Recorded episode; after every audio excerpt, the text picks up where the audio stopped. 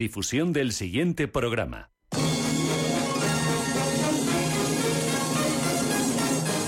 Comienza Informe Galindo con Juan Carlos Galindo. ¿Qué tal? Hoy es lunes. claro, ya, lo sabes a estas horas de la noche. Hoy es, toca Informe Galindo desde las 22 horas hasta ah, cerca de las 11 de la noche. Dará comienzo una nueva edición de Informe Galindo aquí en Radio Intereconomía, en su emisión nacional. Recuerda que hacemos desde Radio Intereconomía Valencia, los estudios 1, este programa para toda España. Bueno, ya no recuerdo qué episodio toca hoy, pero en esta nuestra primera temporada van a venir a visitarnos los siguientes invitados. En primera instancia, Basilio Ramírez, como no puede ser de otra manera, que hoy nos va a hablar, cuidado, cuidado, que nos habla de la lista de morosos de Hacienda. Cuidado que ya sabes que Basilio viene ya enfadado un par de programas. Contaremos acto seguido con Raúl Guillén, director de estrategia en ciberseguridad de Train Macro y conductor de la sección Yo no soy hacker, que hoy nos trae a quien a Xavier Michavila. Bueno, bueno, bueno, pedazo, pedazo de entrevista y pedazo de sección. Em, y bueno, vamos a ver quién cierra el programa porque lo tenemos en interrogante. No sabremos si podemos hablar con Alba Lema, que se encuentra en China. Tenemos dificultad de conexión con la sección World Compliance. O bueno, no sabremos qué va a pasar. Ah, suspense, suspense. Es lo que tiene Julio, querido amigo. No te pierdas este apasionante programa entre amigos. Ya sabes, 53, 54 minutos de pura radio en directo. Y ya sabes, en la producción y realización técnica, una vez más, el grande de Juan Fran Barbera. Y en la dirección y presentación, servidor de ustedes, Galindo Gómez. Juan Carlos, ya sabes, síguenos a través de Facebook, Twitter, escribe en buscadores Informe Galindo o suscríbete a nuestro canal de iBox o a través de nuestra web www.intereconomía.com y escúchanos cuando tú quieres. ¡Arrancamos! Esto es Informe Galindo.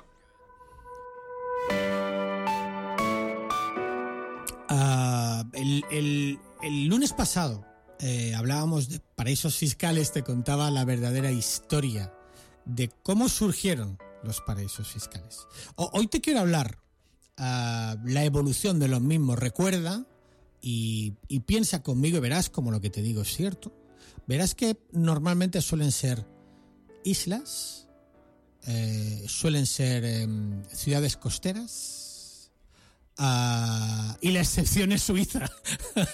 todo el mundo, Suiza no sé qué pinta en todo esto. Pero bueno, eh, Suiza eh, ha sido un gran paraíso fiscal hasta el año 2010, 2011 que dio un giro bastante importante en su intercambio de información. Pero ahora, ahora te cuento el paraíso fiscal porque seguro que lo has oído mucho, ¿no? Eh, blanqueo de capitales, paraísos fiscales. Acuérdate que aquí en los años 14, 15 y 16 eh, todo el mundo eh, tenía... todo el mundo la gran corrupción, a los que caían, Recuerda que, hemos tenido casos de corrupción a diestro y siniestro, norte, sur, este, oeste. Rodrigo Rato, Mario Conde, que luego fue absuelto. Em, toda la gran corrupción. Em, ese dinero que obtenían ilícitamente, querían disfrutarlo. Y utilizaban los paraísos fiscales como paraísos para empezar a mover el dinero. Mira, como, como te dije, recuerda, eh, son normalmente países, aunque hay veces que es algún territorio, pero en este caso son países que tienen el principio de soberanía nacional. ¿Esto qué quiere decir? Quiere decir que aquí, inclusive en Europa, por ejemplo, eh, em, tenemos a Luxemburgo, tenemos a Holanda, tenemos a... Bueno, Reino Unido ya no está en la Unión Europea, ¿no? Pero eh, tendríamos tres ejemplos, si nos vamos unos años atrás, donde países miembros de la Unión Europea, donde donde hay unas normas de lucha contra el blanqueo de capitales y contra la financiación del terrorismo bastante exigentes, bueno, pues que dentro de nosotros mismos tenemos eh, eh, situaciones como las Antillas holandesas, que son que es una colonia eh, holandesa, que, a través de ellas pues se hace lo que es, conocido como el, el, el sándwich eh, holandés o, el doble irlandés si nos vamos a, ir a Irlanda. Pero bueno, eso sería más de, em, territorios de baja fiscalidad. Em, te, decía que, que, cómo se define un paraíso fiscal. Mira, tienen que cumplir dos cosas como mínimo. Una, que no siendo residente se me permite abrir una cuenta corriente. Dos, que por el dinero que tenga depositado allí no pague impuestos. Y tres, y la más importante, debe de existir el secreto bancario. Es decir, que alguien pregunte por mí a nivel financiero y bancario y el banco responda esto. Silencio. Silencio. Que no dé ningún tipo de información. Em, quédate con esto. Tenemos ya a Basilio Ramírez que nos está mm, que nos está esperando y el, el lunes siguiente te diré qué servicios presta los paraísos fiscales cuando tú eres cliente de una entidad financiera. Basilio Ramírez, buenas noches. Buenas noches. ¿Qué, qué tal? ¿Cómo estás? Bueno, te veo con qué energía, ¿eh? Que amigo mío. pues de, de julio, de julio ya, Ah. eh, que es el, el mes más duro, eh, el mes más duro para los de mi especie, pero Es el más duro, pero a la vez es que eh, lo más duro de todo es cuando uno se encuentra en Marbella, donde todo el mundo está de vacaciones, yo estoy trabajando, Es verdad, y es verdad. entonces me, pero con la sensación de estar de vacaciones, con lo cual eh, ent- caótico. Es, ca- es caótico, es caótico. es ca- mentalmente, mentalmente. Bueno, pero tú ya tienes experiencia que no es el primer verano que te pilla, Basilio. Pero no por esto no deja, no deja de escocer, ¿verdad? No deja de decir, jolines, está todo el mundo Sí, pasando. que además después te llaman todos los todos los amigos que tengo por La Rioja cuando vienen por aquí, no sé qué, eh, que vienen de vacaciones, lógicamente, Claro, claro. te llaman pues para cenar, para no sé qué, oye, pues me enseñas esto, me enseñas Sí, otro, y dice yo... Pero que yo trabajo. si tú supieras, que yo trabajo, que tengo que madrugar es al un día mes duro, siguiente. es un mes duro Es un mucha- muchos pitos que tocar. este- Bueno, bueno, bueno, bueno, bueno, bueno. Bueno, Bueno, magnífico. Em, eh, eh, bueno, habíamos quedado el, el- el lunes pasado en que hoy nos ibas a hablar un, poquito, el, el- sabes que el tiempo el que tú quieras, Basilio, ¿eh? Em, sobre el tema de, de la lista de morosos de Hacienda. Así que cu- cuéntanos y, y- y- y queremos escucharte. Bueno, el otro día la estaba revisando y me, me- me- pues bueno, pues, pues me, eh, me pilló la, la conversación del otro día, pues eh, echándole un, un vistazo, ¿no? Sí, sí, sí. Y, y la verdad es que, bueno, pues eh, ya salió, salió el listado de morosos de Hacienda del año 2022. El número de grandes morosos con Hacienda pues se ha rebajado del 22 al 23 en un 14%. El, el número de... Y, y bueno, pues ten- tenemos una deuda acumulada o tienen una deuda acumulada Sí, de 15.200 millones de euros. bueno.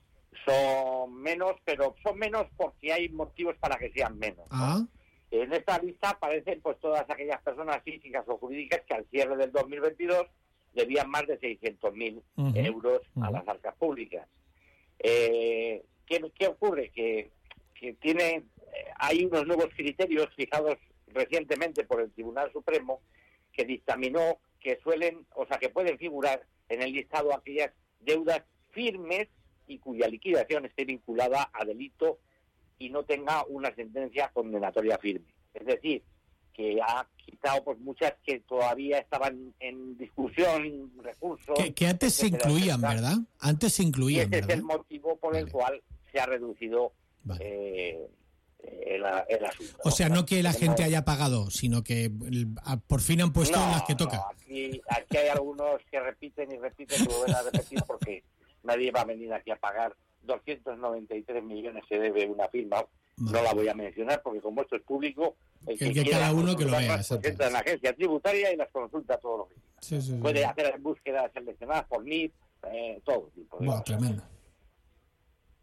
Entonces, bueno, pues, pues bueno, lo- los tres primeros, el primero debe 293 millones, no, 294 casi, el segundo 156 y medio y el tercero 128 130.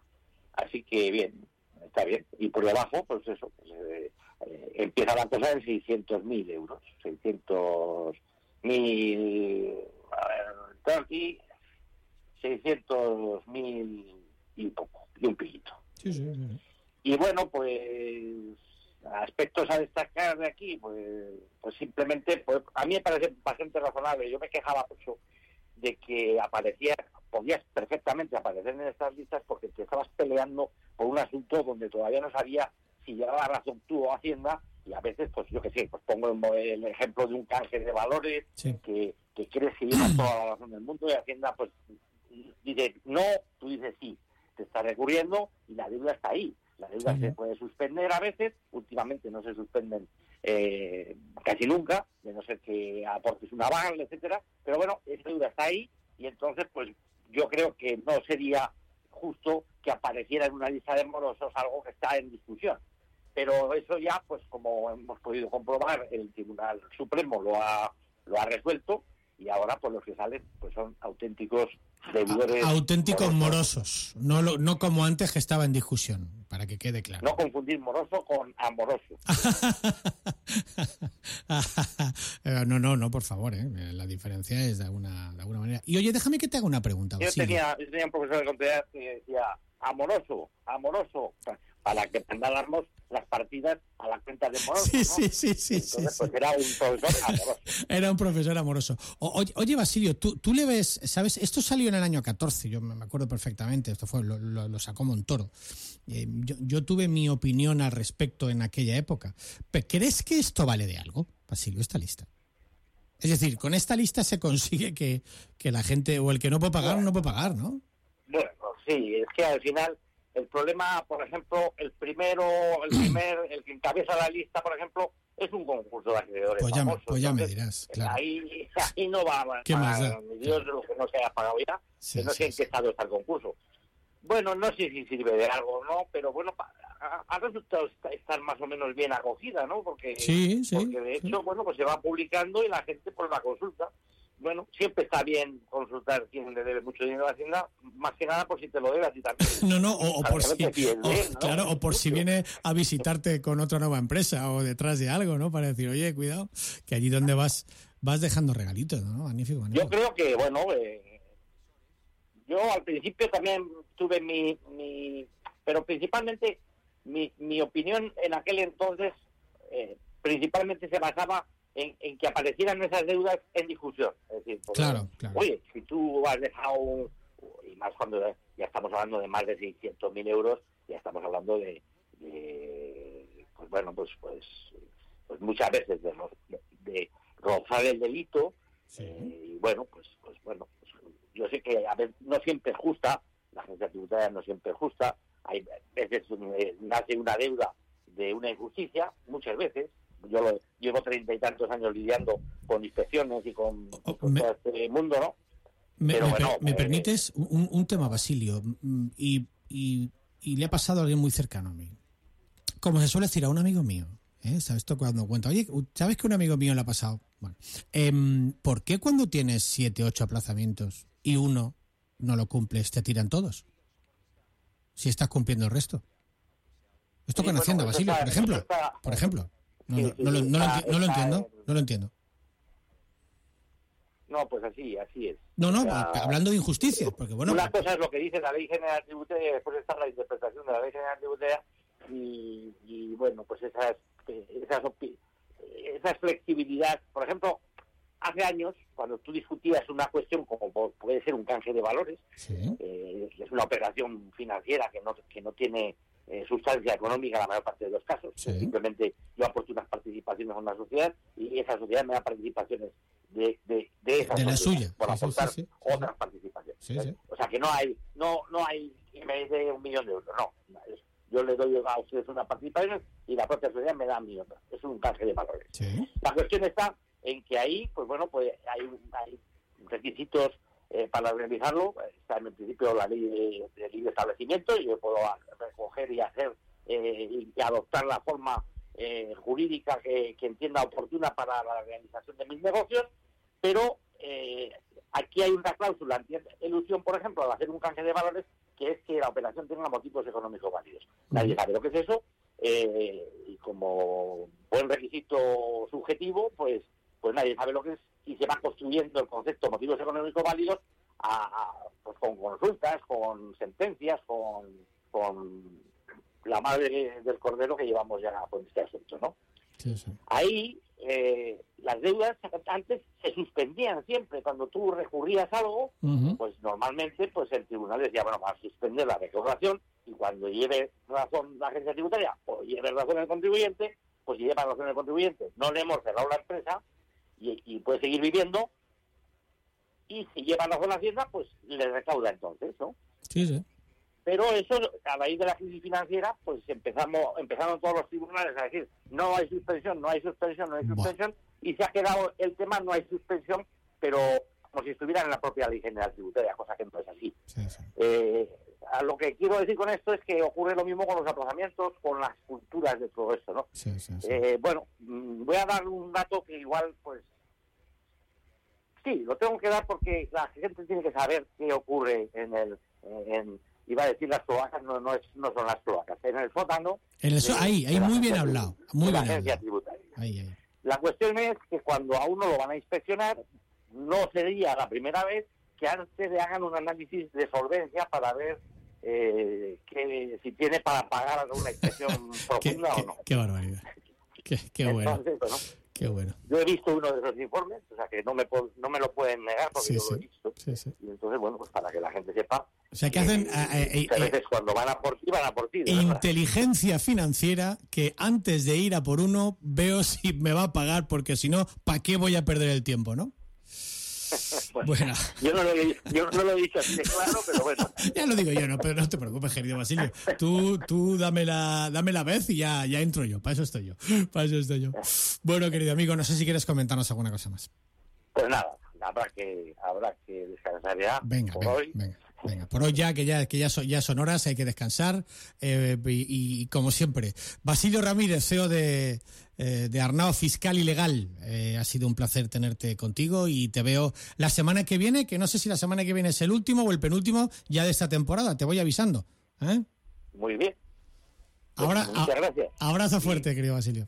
Y como siempre, saludos cordiales. Saludos.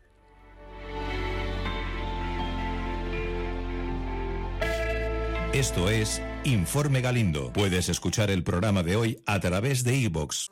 La competitividad ya no es una opción para las empresas y las organizaciones en el siglo XXI. En Intedia somos expertos en los ámbitos de la calidad, la sostenibilidad, la seguridad y el cumplimiento normativo. Intedia, empresa líder en desarrollo competitivo, pone al alcance de las empresas y organizaciones todo un mundo de conocimiento en metodologías de vanguardia con un único objetivo, revolucionar el mundo de la consultoría. www.intedia.com Galindo Legal contamos con los mejores peritos judiciales en delitos de blanqueo de capitales financieros y económicos, ayudando así a jueces, fiscales y abogados en sus posicionamientos judiciales tanto en acusación como en la defensa penal y civil. www.galindolegal.es Arnaut Fiscal y Legal presenta Arnaut EFO, una compañía de servicios que trabaja la eficiencia en la planificación tributaria legítima, la seguridad jurídica de cualquier proceso de donación o sucesión y, por supuesto, los vehículos adecuados para invertir, recolectar dividendos, comprar o vender participaciones, diversificar y un largo etcétera de cuestiones. Arnaut EFO es un novedoso sistema de planificación fiscal, sólido y profesional. ¿Hablamos? www.basilioramírez.es. En la calle Buen Orden 27 de Valencia, frente al mercado de abastos, te espera la Clau Indumentaristes Valencians Sara Benyoc. Confección artesanal con un gran abanico de productos de indumentaria valenciana y trato personalizado. Ah, y una cosa más, tenemos agenda abierta para la confección. Infórmate en www.indumentaristes.laclau.com. La Clau Indumentaristes Valencians, Sara Benyoc. Apúntate este nombre porque te va a sonar mucho. World Compliance Association es la mayor asociación internacional sin ánimo de lucro de habla hispana, formada por profesionales y organizaciones interesadas en el mundo del compliance. La asociación desarrolla e impulsa actividades de promoción, reconocimiento y evaluación de actividades de ética, transparencia y cumplimiento en organizaciones tanto públicas como privadas. Visítanos en www.worldcomplianceassociation.com. Esto es Informe Galindo.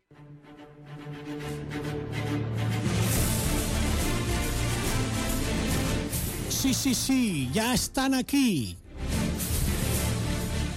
Claro, como, pero, como, pues claro que estar aquí. Yo no soy hacker, ¿con quién? Hoy estamos con un verano caliente a tope. Bueno, creo que ya tenemos al otro lado de nuestra de nuestra línea telefónica al alma mater, al que gestiona estos minutos de ciber como nadie. Eh, querido Raúl Guillén, buenas noches, ¿cómo estás?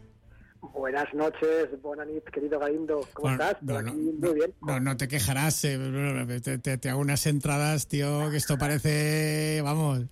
Bueno, bueno, bueno, que me llena, me llena de orgullo. Ya casi, casi, eh, querido compañero, nos queda un programa y medio para cerrar esta primera temporada en la cual tú has estado.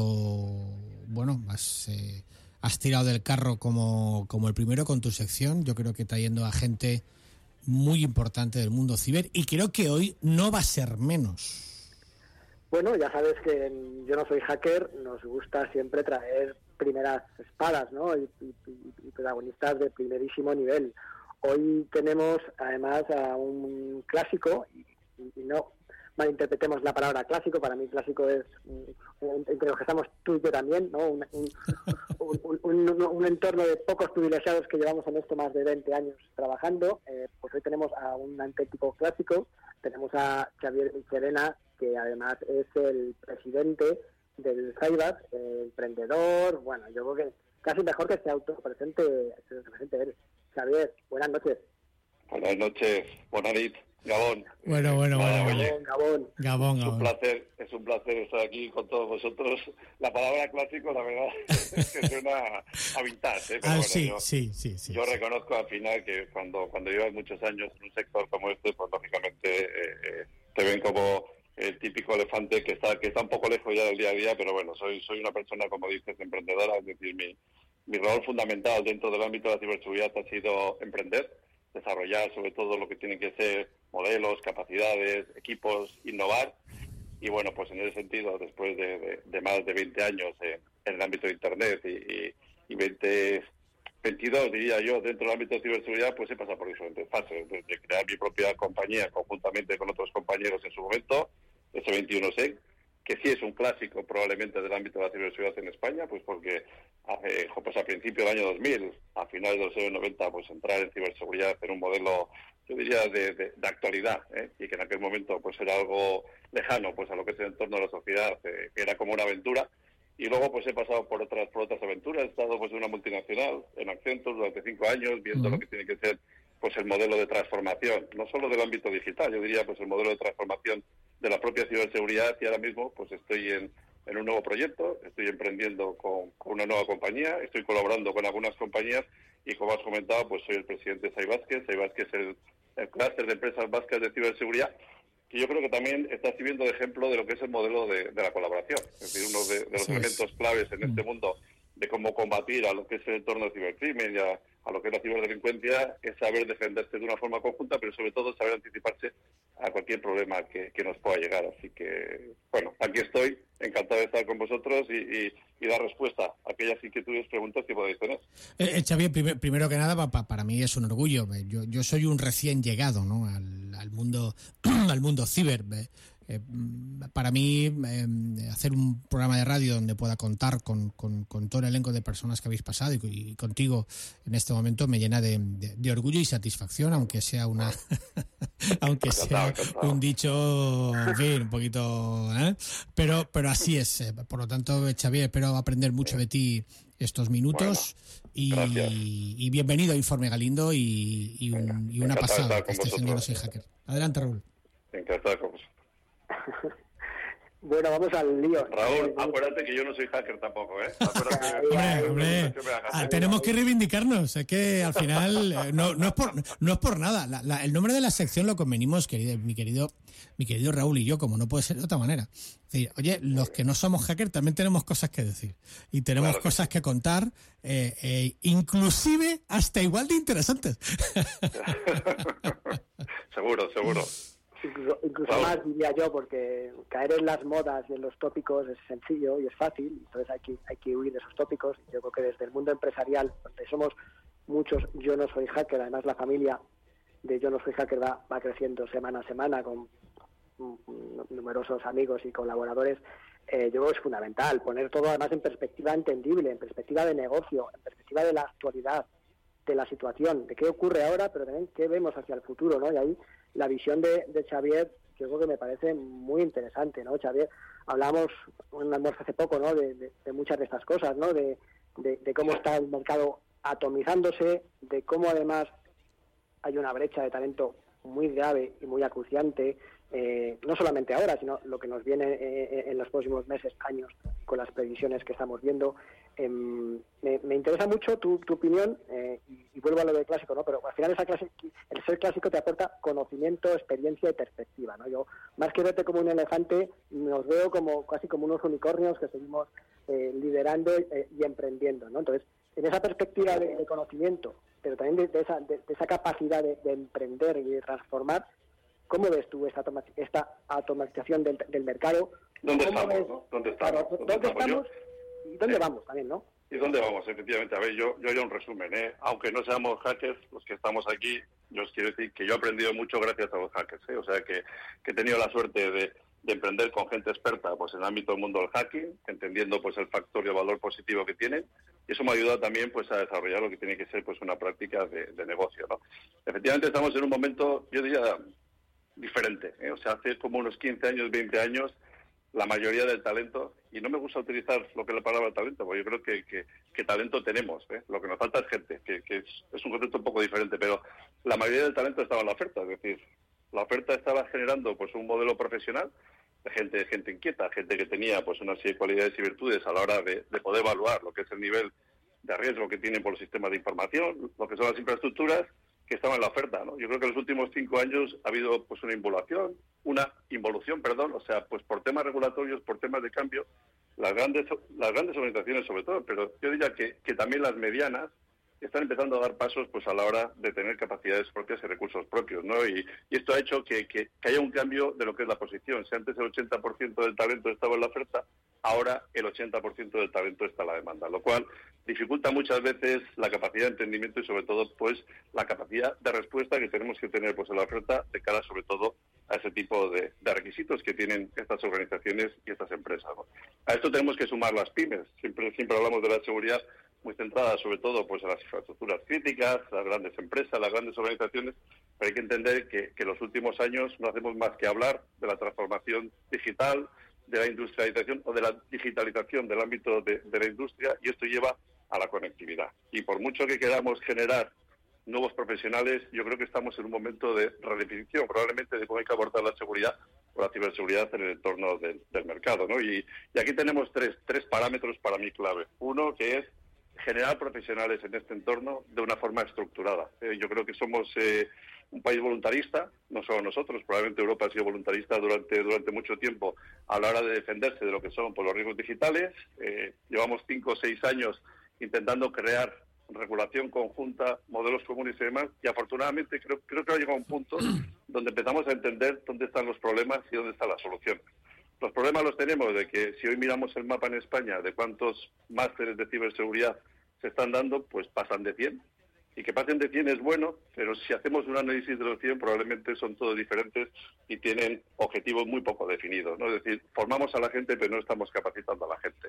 Por otro lado, la seguridad viene siendo reactiva durante los últimos 20 años. Es decir, por mucho que intentamos generar lo que tiene que ser pues una cultura dentro de las organizaciones, no es sencillo. Y si hablamos de la digitalización de la industria, lo que tenemos que entender es que nos hace falta tener las capacidades y el conocimiento profesional para construir productos y servicios seguros, y no productos y servicios de seguridad. Y aquí, que me, perdone Raúl, que sé que esta vez va en contra de ciertos aspectos del sector, pero es verdad que si queremos de verdad ser resilientes, si queremos vivir en un entorno digital, pues en el modelo social y económico, diría yo, pues de una forma coherente, necesitamos que todo aquello que estamos construyendo en el ámbito digital cumpla con una serie de condiciones, con una serie de características. Aquí también la regulación nos va a ayudar porque el Cyber Resilience Act, que ya está aprobado en Europa, va a obligar a las organizaciones y a las empresas a certificar sus productos y servicios en ciberseguridad sí que estamos como hace 25 o 30 años, cuando, cuando pues empezó la ISO 9000, los conceptos de calidad, de los cuales no se habla hoy porque todos damos por defecto que todas las organizaciones cumplen con los modelos y los procesos de calidad, y que están dando pues un soporte adecuado pues en su cadena de suministro o a los clientes finales, pues en ciberseguridad no va a pasar igual. Necesitamos entender cómo crear la fuerza de trabajo del futuro, pero necesitamos entender cómo crear la cultura en las empresas y en las organizaciones de cara a que cualquier producto, como he dicho, servicio, cualquier relación que tengamos entre las organizaciones cumpla con unos mínimos deseables. Entonces, ahí es donde hay que cambiar, donde hay que transformar. La ciberseguridad hay que simplificarla. Si vamos a las grandes organizaciones y hablamos con, con los CISOs, pues tienen cada vez más dinero probablemente porque ya hay sensibilidad de la alta dirección, cada vez tienen más recursos y cada vez tienen más problemas, porque es verdad que el ámbito del cibercrimen pues ha crecido de una forma exponencial. Es decir, la velocidad de adopción de lo que tienen que ser las nuevas tecnologías y los cambios nos impide muchas veces tener pues una estrategia de simplificación. Así que el primer ejemplo que tenemos que poner encima de la mesa dentro del ámbito ciber es necesitamos simplificar los procesos de seguridad, necesitamos simplificar los modelos de gestión de seguridad. Así que ahí hay un reto sectorial, hay también pues un reto de, de planteamiento y de estrategia dentro de las organizaciones.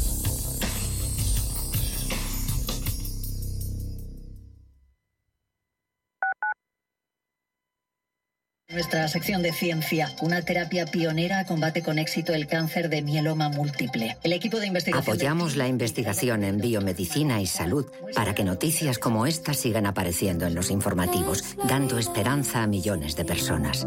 Solo es progreso si progresamos todos. Fundación La Caixa.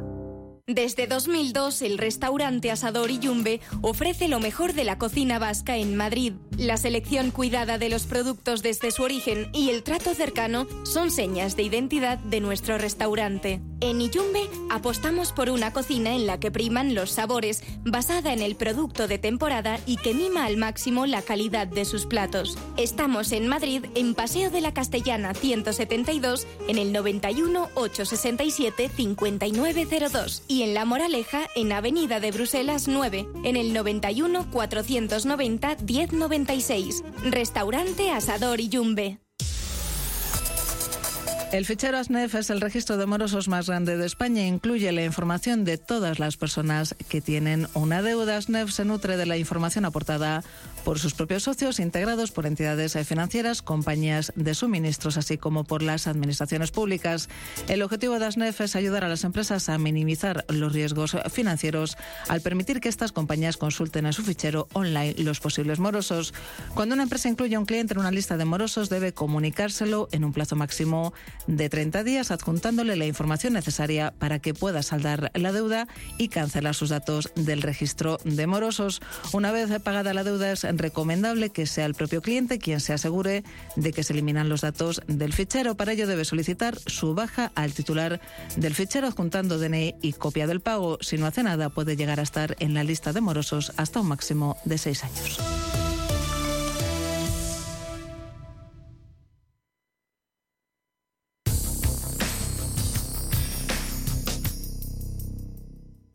Una cuestión que me, que, me, que, me, que me asalta y que me preocupa escuchándote.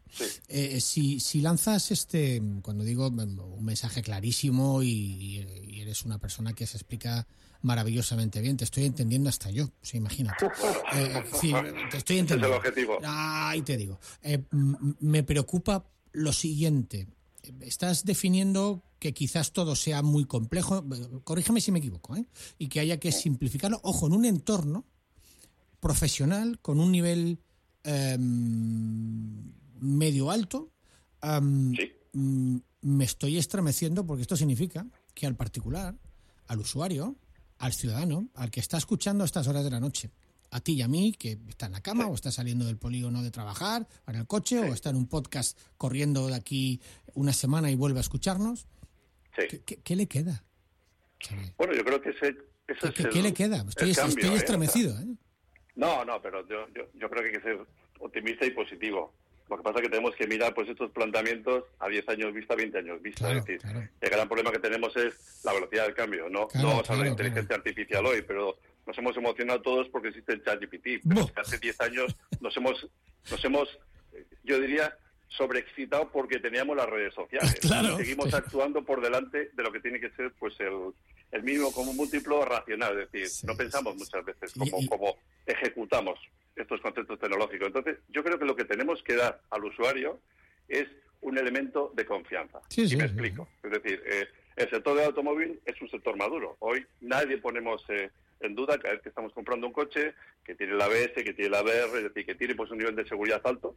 Y lo que nos interesa en un coche pues es que sea cómodo, que tenga el aire acondicionado o que bueno pues tenga pues unos elementos adicionales que nos permitan eh, disfrutar mientras estamos conduciendo. Pero cualquier persona que pasa por una formación básica está capacitada en la conducción del coche. Hoy en día gestionar la seguridad es complejo. Insisto, Sí, es sí, sí. muy complejo porque hay muchas arquitecturas, muchos productos, muchas tecnologías. Hay que tener muchísimo conocimiento y falta gente. Si esta falta de gente se está traduciendo en rotación permanente entre las personas, en lo que es la oferta y lo que es la demanda, no consolidamos los modelos y no consolidamos los equipos. así es, Con lo cual, pues hay que pensar de otra forma, ¿no? Yo digo, vamos a dejar de hablar tanto de la transformación digital y vamos a ir hablando de la transformación de la ciberseguridad, que es la que va a hacer que nuestros negocios Me o nuestra vida digital concepto. sea realmente confortable o resiliente, ¿no? Yo creo que esa es un poco la clave, ¿no? Luego tenemos un problema en la formación. Esto no es un concepto de formación y sacar certificados, sino que en el ámbito de lo que tiene que ser la operación de la seguridad, además de simplificar, necesitamos que la gente esté preparada. ¿eh? Y esto ya no es un tema nuevo. Llevamos muchos años hablando de lo que son los centros de entrenamiento, entrenar directamente con estas eh, estas herramientas digitales, lo que lo que se llama un gemelo digital, definiendo escenarios potenciales donde veamos la capacidad que tienen los equipos de poder defender una infraestructura o de poder anticiparse directamente pues, a un problema o a un ataque. ¿no? Eh, el último estudio que hizo, que hizo INCIBE, que es el que me preocupa a mí, decía que el 80% de la gente que trabajamos en ciberseguridad no tenemos los skills adecuados. De los que trabajamos en ciberseguridad. Madre mía. De los que no trabajan, no te cuento. ¿no? Entonces, No, no, claro, claro. Es que eso es lo preocupante. Escuchándoos a vosotros. Di- Discúlpame una el vez cambio más. dónde viene. El cambio Dime, dónde dime, viene. dime.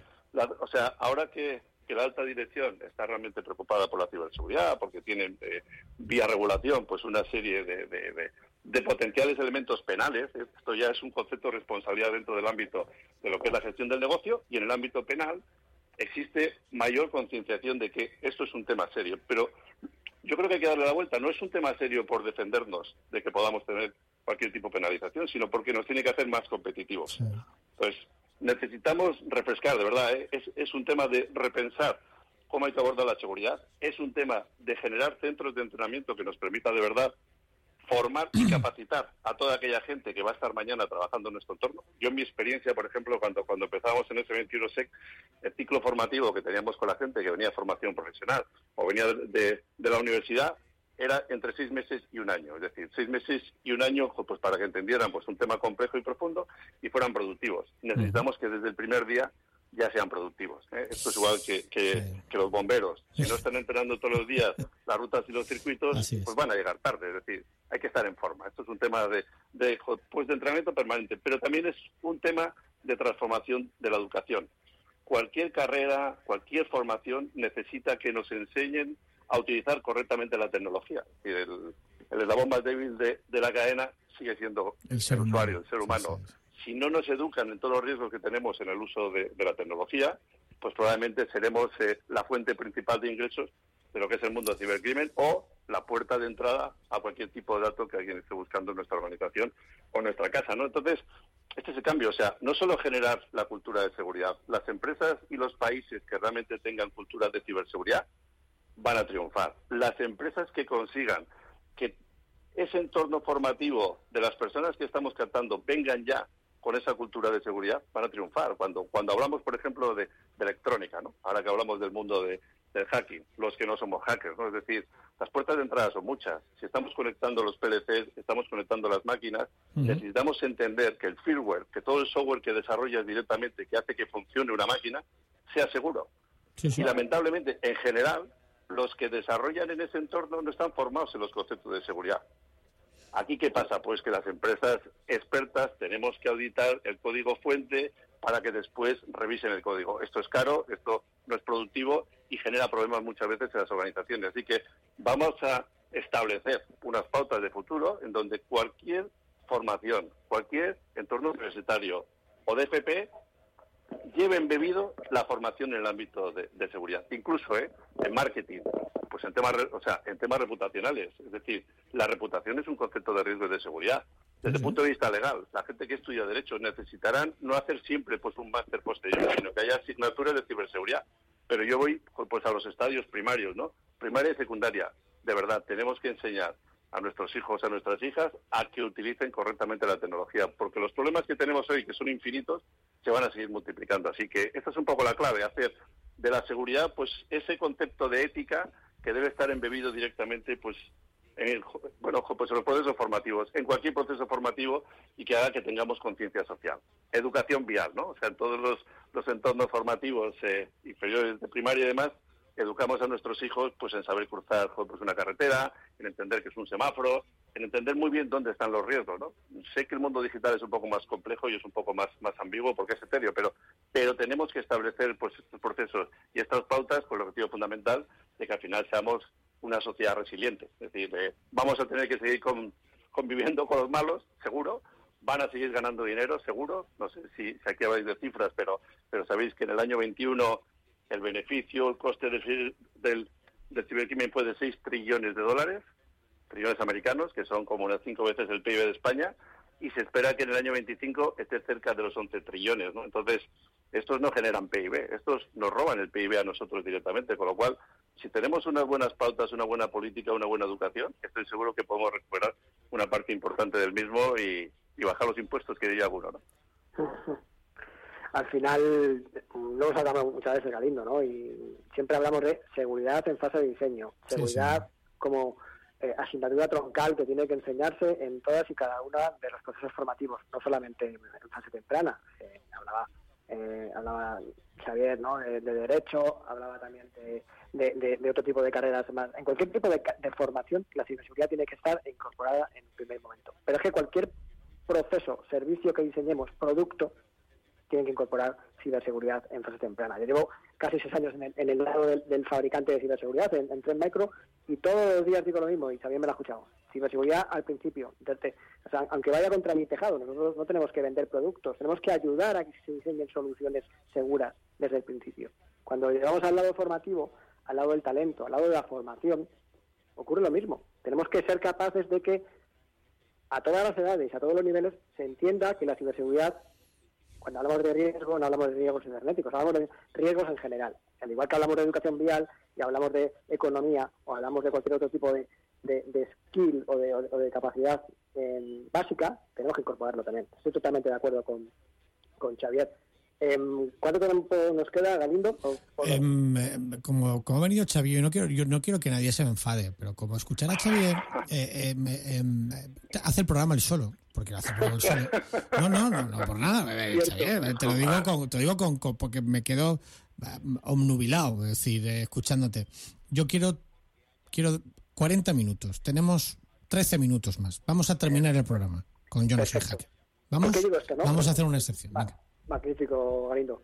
¿Por qué preguntaba? Porque, mira, a mí me gusta también luego poner ejemplos prácticos, ¿no? Y cuando las cosas se hacen bien y hay una región, un territorio o, un determinado organismo que hace, hay que decirlo, ¿no? Entonces, yo creo que eh, está haciendo una labor de, desde las bases en el País Vasco y en, no solamente en el País Vasco, ¿no? Pero fundamentalmente en el País Vasco de, de acompañar a modificar esos procesos, a reeducar a las industrias, a en esa colaboración público-privada, que tanto nos gusta además hablar también en, PETEC, del que somos socios tú y yo, Galindo, en esa colaboración público-privada, cómo alinear objetivos, cómo si hay unos fondos de la Unión Europea se inviertan correctamente, cómo asesorar a las empresas.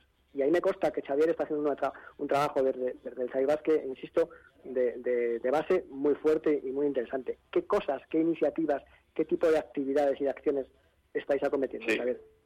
Yo te cuento, yo te cuento porque yo creo que este es un tema interesante para todos además. El, el rol que es un poco el contrapeso pues a la parte pública, ¿no? Cuando hay pues una estrategia pública de transformación digital, intentamos ver cuál es eh, el rol que tiene que jugar pues el ámbito privado para dar soporte a esa transformación, ¿no? Y, y en el País Vasco se hizo en su momento un plan estratégico de ciberseguridad el año 19 cuyos resultados fueron hiperinteresantes. ¿Por qué? O sea, porque no salía simplemente que había que ayudar a las pymes a transformarse en ciberseguridad y que había que ayudarles de verdad pues a que tuvieran eh, un negocio seguro, sino que salía un conjunto de iniciativas en la que salía el emprendizaje, salían los inversores, salía directamente la internacionalización, es decir, nos daba cobertura pues a un elemento diferencial, ¿no? ¿Qué, nos pasa en España que antes antes preguntaba, ¿no?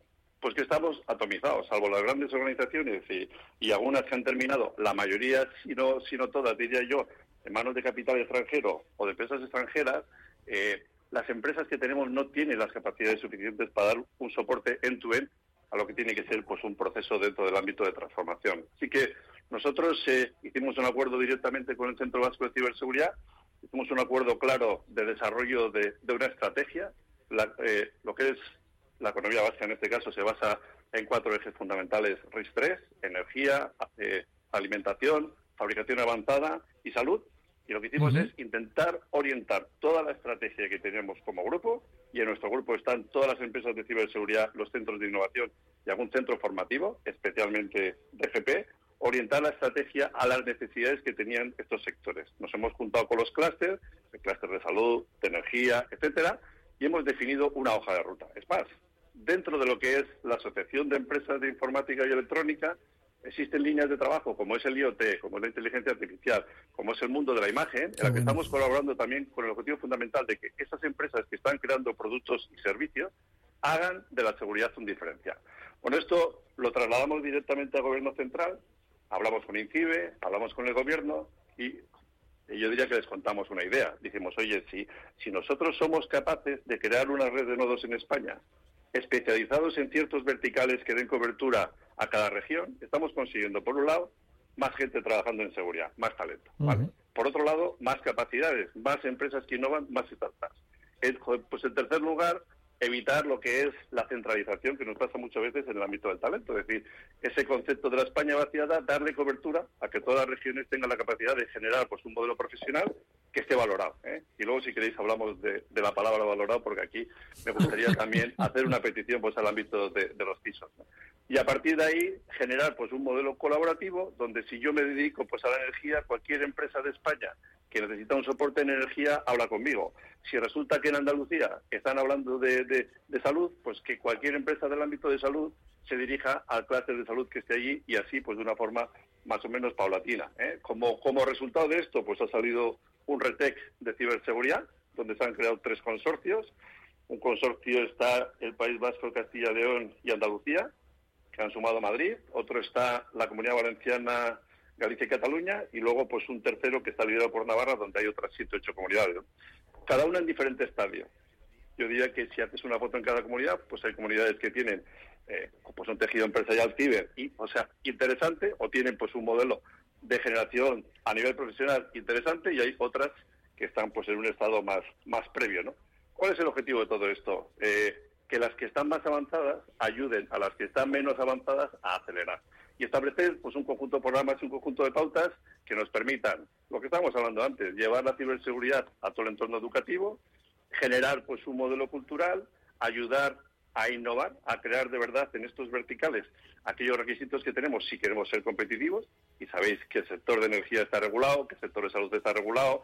Si hablamos de alimentación, pues está el famoso food defense. Si queremos exportar los productos que generamos, necesitamos cumplir con un conjunto de pautas, es decir, darle cobertura a esto. La buena noticia es que todo esto está en marcha. La noticia que estamos esperando es que se firme definitivamente, pero yo creo que esto va a ser un antes y un después. Vamos a conseguir entender que colaborando somos más fuertes. Vale, vale, pues ahora hoy, ¿eh? Que somos más fuertes colaborando y que en el mundo digital los clientes están en el mundo global. Y no solo es un mundo cercano, ¿no? O sea, yo creo que ahí hemos confundido el camino probablemente por falta de madurez y el 95% de las empresas nos hemos ido a competir a los mismos clientes. Cuando existe un océano azul que realmente requiere de que seamos capaces de escucharles, requiere de que nos escuchen pues en estos modelos de transformación y yo creo que nos ofrece la oportunidad de crear eh, un futuro en el que vamos a poder competir con empresas digitalizadas. Fíjate que al final también lo que está diciendo Xavier Galindo es eh, tú pon tu foco en lo que te hace diferente, ¿no? En España tenemos ejemplos clarísimos, ¿no?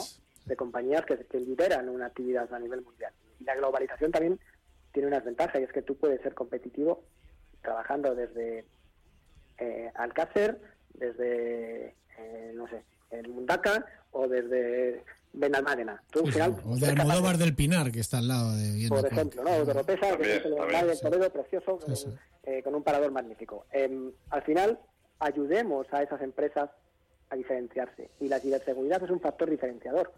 En, en Trade hicimos un, informe hace poco donde a, encuestábamos a, tomadores de decisión, ¿no? no se ¿no? directivos. ¿no? Eh, el 73% de las empresas están siendo preguntadas por su postura de ciberseguridad cuando negocian y buscan nuevos clientes o cuando van a, re, a renegociar los contratos actuales. Es decir, esto es un factor claramente diferenciador.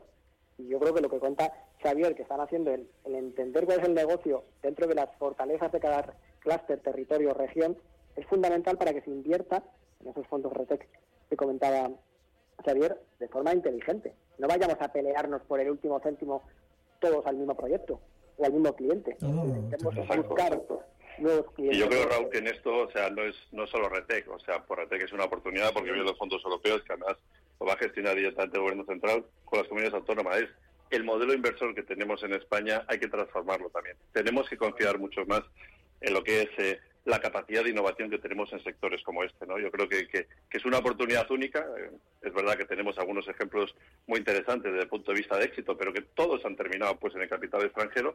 Yo creo que tenemos que hacer también apuestas por esta transformación propia de lo que tiene que ser el tejido empresarial y pensar que la ciberseguridad no es un fin, es un medio, es algo que te hace competir, es algo que te hace ser diferente. Es algo que yo cuando cuando en su día trabajaba en calidad, porque yo también soy soy un clásico, como habéis dicho, yo trabajaba en calidad y cuando empecé pues a trabajar en calidad me iba pues a empresas grandes, a, a las acerías sobre todo, ¿no? Me escuchaban muy bien, pero nadie me contrataba. Todo el mundo decía, bueno, yo gano dinero, me va bien, no te preocupes, Claro, ¿no? claro. Hasta que llegó el sector del automóvil. Llegó el sector del automóvil y dijo, señores, pónganse las pilas. En seis meses se tienen que certificar en calidad y voy a homologar a mis proveedores en función de sus capacidades Sí, de calidad. así es. Oye, pues todos esos que, que nos daban pues un abrazo diciendo, oye, qué bien lo que cuentas, pero no me hace falta, nos llamaron rápidamente con ese objetivo fundamental, con cumplir. Entonces, Sí, ese sí, es el cambio de Pero mentalidad es que el principio, pero es el principio. Empiezo por cumplir y empiezo entendiendo, empiezo comprendiendo, empiezo... Hay que, hay que empezar... Yo estoy totalmente de acuerdo, eh, Xavi. Yo creo que tu enfoque es magnífico, la labor que hacéis desde el País Vasco, por supuesto, una vez más. ¿eh? Eh, ejemplo en lo que yo siempre soy crítico con mi comunidad. Yo, yo ya sabes que soy valenciano, la comunidad valenciana creo que tiene un déficit enorme en cuanto a estructura eh, de, de apoyo, de ayuda, ya no solo al usuario final, ¿eh? Pues esto obviamente ya lo hablaremos en otro momento, pero incluso a nivel de empresa. Aquí tenemos un CESIRT que, que solo está para para lo que está y, y aquí no hay no hay nada salvo que tú Xavier me descubras algo que yo no conozca entonces claro Bueno, hay alguna empresa. Sí, hay alguna no, empresa, hombre, empresas lo que potentes. estás diciendo, Sí. el gran problema que tenemos es ese, es decir, es la falta de criterio muchas veces eh, en cómo hay que dedicar los esfuerzos. Mira, una de, de las cosas importantes es que el Centro Vasco de Ciberseguridad es el único que depende de desarrollo económico. Sí, sí. Es decir, los demás dependen de seguridad del Departamento de Seguridad de Presidencia, etcétera, ¿no? Están más ligados a, a otros conceptos, si quieres. ¿A, quién está? No, ¿a, quién está? ¿A quién, ¿A quién es el presidente, quizás? Aquí no, aquí a desarrollo. Sí, sí, magnífico. magnífico, magnífico. Pues O- oye, cambio de mentalidad, pero, Echa- pero yo creo que estamos trabajando juntos todos en eso. ¿eh? Yo, Sí, sí, seguro, seguro. Yo tengo muy buenos amigos del sector, muy buenos amigos de vuestra comunidad, muchos en Madrid, lo que te he dicho antes. Yo creo que tenemos que buscar un poco el volver a casa, ¿no? Y no no como, como un objetivo de, de, oye, es que ya he cubierto un ciclo. No, no, no. Con ese objetivo de que todo lo que has aprendido directamente pues, en, en el ámbito laboral lo puedas trasladar y lo puedas poner en valor con esas siguientes generaciones que son las que tienen que tirar el carro. Yo siempre digo que en esto tenemos que crear los líderes del futuro y para crear los líderes del, del futuro tienen que creer ellos en nosotros, porque si no creen en nosotros van a dedicarse a otras cosas. Raúl, le estamos escuchando de fondo. Mi querido Frank, Querido Frank, eh, ¿sabes que cuando Frank asoma?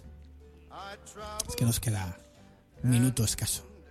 Raúl, tienes 20 muy segundos. rápido, poner en valor lo que funciona y lo que se hace bien y, y- que tenga que venir un madrileño a, a- a irte trayendo a cada uno de los ejemplos regionales que funcionan, creo que es una declaración de intenciones. Yo creo que hemos tenido malagueños, hemos tenido vascos, catalanes. eh, pongamos en valor lo que funciona, construyamos en base a lo que funciona y busquemos esos puntos de unión y tendamos esos puentes en base a este criterio. Eh, darle las gracias a Xavier y, por supuesto, seguimos informando en Yo no soy hacker Galindo. Eh, Raúl Guillén, director responsable alma mater de Yo no soy hacker. Eh, Xavier, Xavier, mi chavila. Xavier, Xavier. Xavier, Xavier, que me sale el Xavier valenciano, lo siento, discúlpame. Sí, bueno, bueno, mil yo disculpas, Xavier, mil disculpas. Xavier y Xavier, bueno, y... Ya tengo tres nombres. Abrazo gracias. fuerte para los dos. Muchas gracias. Y a ti que me estás escuchando... Buenas buenas noches. Y a ti que me estás escuchando, ya sabes, soy Juan Carlos Galindo. Eres de la resistencia.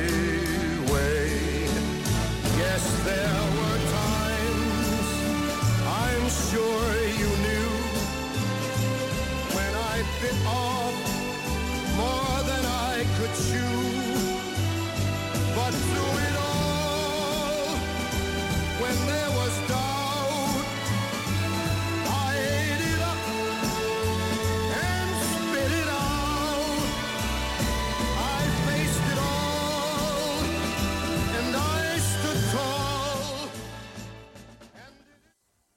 En Finaccess Value queremos ayudarte a conseguir tus objetivos financieros. Finaccess Value, gestión de patrimonios centrados en la prudencia y la gestión del riesgo. Un enfoque global y más de 20 años del grupo Finaccess nos avalan. Más información en finaccessvalue.es y en el 91 737 4114. Finaccess Value, agencia de valores, figura inscrita en CNMV con el número 301. Anchoas Codesa, calidad, artesanía y dedicación definen nuestra serie limitada, elaborada con la mejor pesca del Cantábrico y hecha 100% en Cantabria. Garantizado. Encuéntralas en tu tienda especializada de confianza. Anchoas Codesa, maestros conserveros desde 1976. Anchoas Codesa, de la mar a la buena mesa.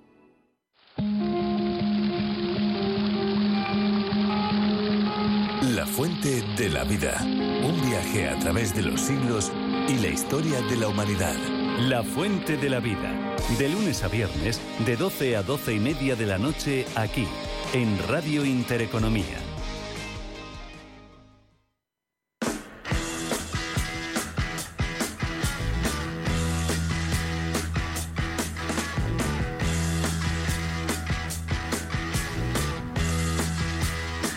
Con nombre propio.